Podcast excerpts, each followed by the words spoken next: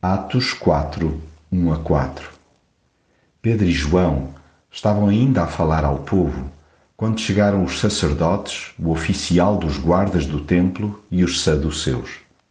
Ficaram irritados porque os apóstolos estavam a ensinar ao povo que, pela união com Jesus, também os mortos ressuscitavam.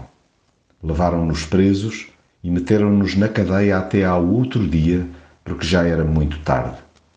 Porém, muitos dos que ouviram a palavra creram, e o número de crentes já ia em quase cinco mil, contando apenas os homens. Há uma panóplia de reações à mensagem da vitória de Jesus sobre a morte. No entanto, são duas as mais comuns. Por um lado, há quem não suporta a ideia de um mundo sobrenatural. Arraigados a perspectivas terrenas, fecham a porta a dimensões espirituais. Privilegiam os seus interesses materiais em detrimento das suas carências espirituais.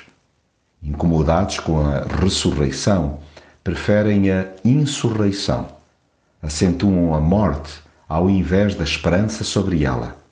Acreditam mais no seu umbigo que no poder de Deus. Afundam-se na incredulidade por não darem espaço à espiritualidade. Por outro lado, há pessoas que, sendo confrontadas com a sua pecaminosidade, acabam por se enxergar.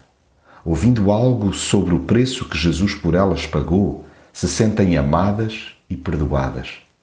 Gente que vibra com o facto de Jesus ter suplantado uma barreira intransponível para qualquer mortal.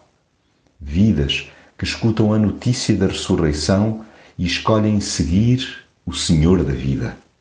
Abraçam a fé, desejando ardentemente a companhia daquele que lhes escancarou a eternidade. Uma coisa é certa: Jesus centra em si todas as atenções. Ninguém fica indiferente ao seu trajeto. Um dia, todos acabarão por constatar que Ele está vivo. E nele viverão também os que até aí tiverem crido na sua ressurreição.